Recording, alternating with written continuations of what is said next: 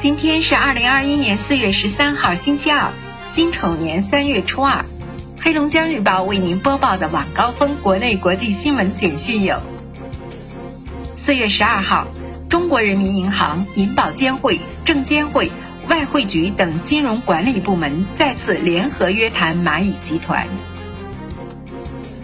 国家发展改革委关于印发《二零二一年新型城镇化和城乡融合发展重点任务》的通知近日正式发布，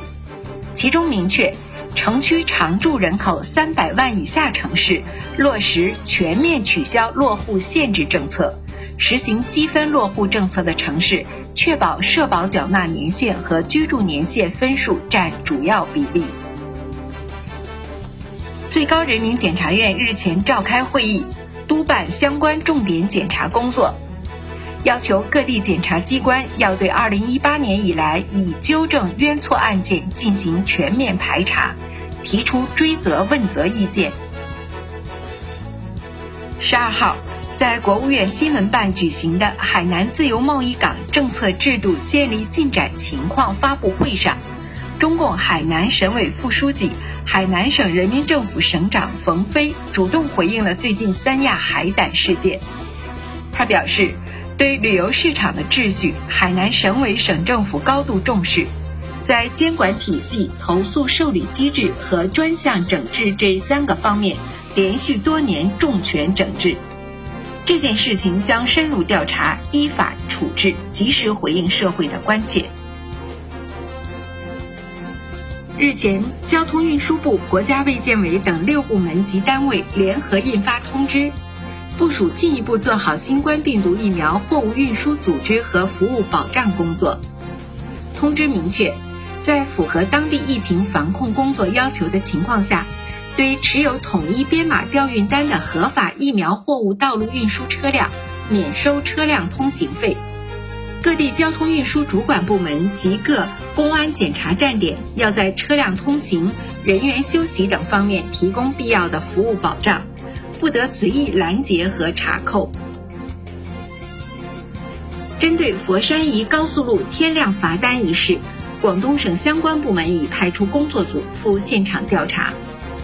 近日，广东佛山一路口六十二万车主违章，总罚款超一点二亿元一事被曝光。引发舆论热议，一些被罚车主对该地点的违章处罚提出质疑，认为时限画得太短不合理。佛山交警回应高速天量罚单，相关路段立即优化改进。新华社发文，少一些砸手机的简单做法。日前，河南一学校组织学生砸手机，引发热议。学校说这么做是配合家长的要求。孩子玩手机耽误学习是很多家长的头疼事。虽然这个学校的做法有些不可思议，也未必起到震慑作用，但对家长来说总算是个没有办法的办法，多少有点聊胜于无的安慰感。可是让孩子当着老师同学的面把自己的手机砸了。这在他们心理上投下的阴影面积，恐怕远比那个手机大。手机好砸，这心瘾怎么戒，心魔怎么破，恐怕还需要家长与学校用心用情、耐心的往一块儿使劲儿。今天，中华全国总工会对二零二一年全国五一劳动奖和全国工人先锋号。拟表彰人选集体进行公示。农业农村部新闻办公室十二号发布消息显示，辽宁省沈阳市发生野禽 H5N6 亚型高致病性禽流感疫情。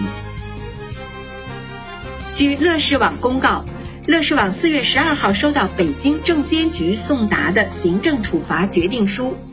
因公司2007年至2016年连续十年财务造假等，对乐视网合计罚款超2.4亿元，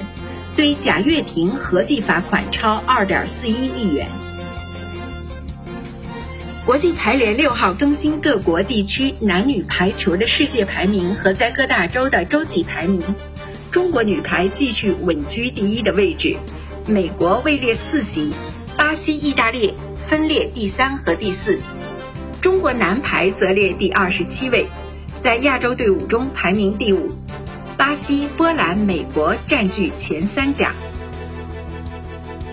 中央气象台发布大风降温预报，今天至明天八时，受冷空气影响，西北地区东部、内蒙古中部、东北地区、华北、黄淮大部、江淮东部等地普遍有四至八摄氏度降温。局地降温可达十摄氏度以上。日本政府十三号召开内阁会议，正式决定，